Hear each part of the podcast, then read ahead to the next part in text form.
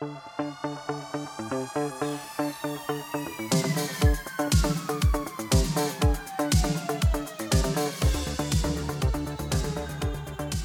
aí pessoal, sejam muito bem-vindos a mais um episódio do podcast do Economista Sincero, você é bem informado ou não.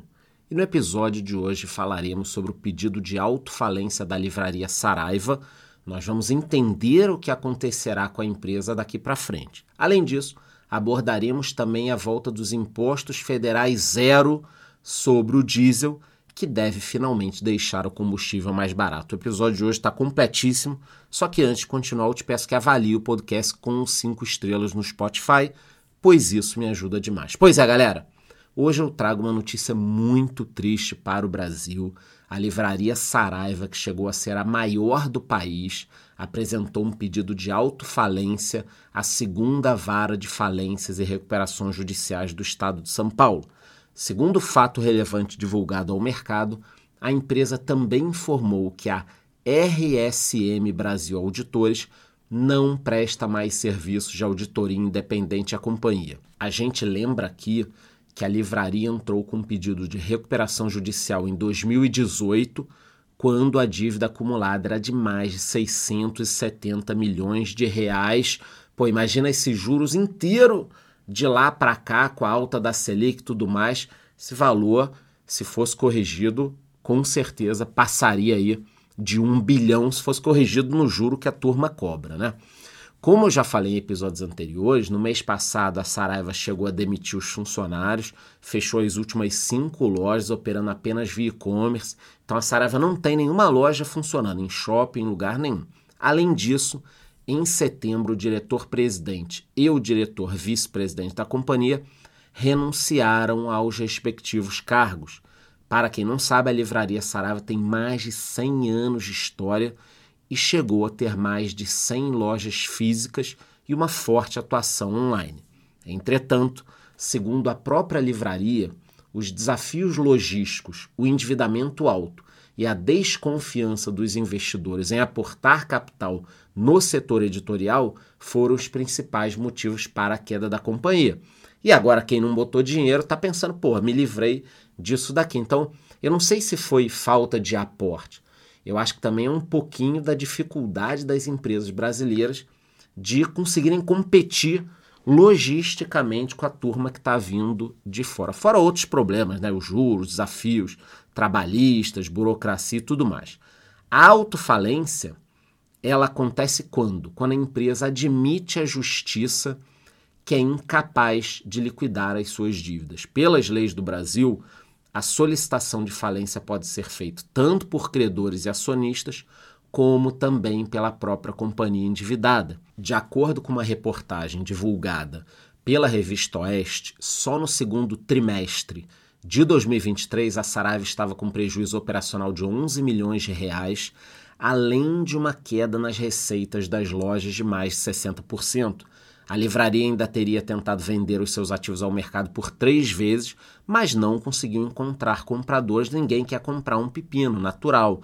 Quem me acompanha já sabe da crise do mercado editorial nos últimos anos e da crise que o varejo está passando agora. Então ninguém quer investir em nada. A Livraria Cultura, por exemplo, é outra empresa do setor que tem lutado para se manter viva. A empresa chegou a ter a sua falência decretada pela justiça, mas conseguiu reverter a decisão logo depois. A gente sabe da desvantagem dessas livrarias com relação a diversos sites. A Amazon, por exemplo, tomou o mercado de livros. Você compra de manhã, recebe à tarde, aí fica difícil competir. Em resumo, esse desfecho da Saraiva só demonstra ainda mais a crise do setor. Bom, galera, outro assunto que merece destaque no nosso episódio de hoje é o diesel, porque ele voltou a ter o seu imposto federal zerado depois que a medida provisória do governo perdeu a validade. Ou seja, o combustível deve ficar mais barato. Porra, finalmente uma boa notícia.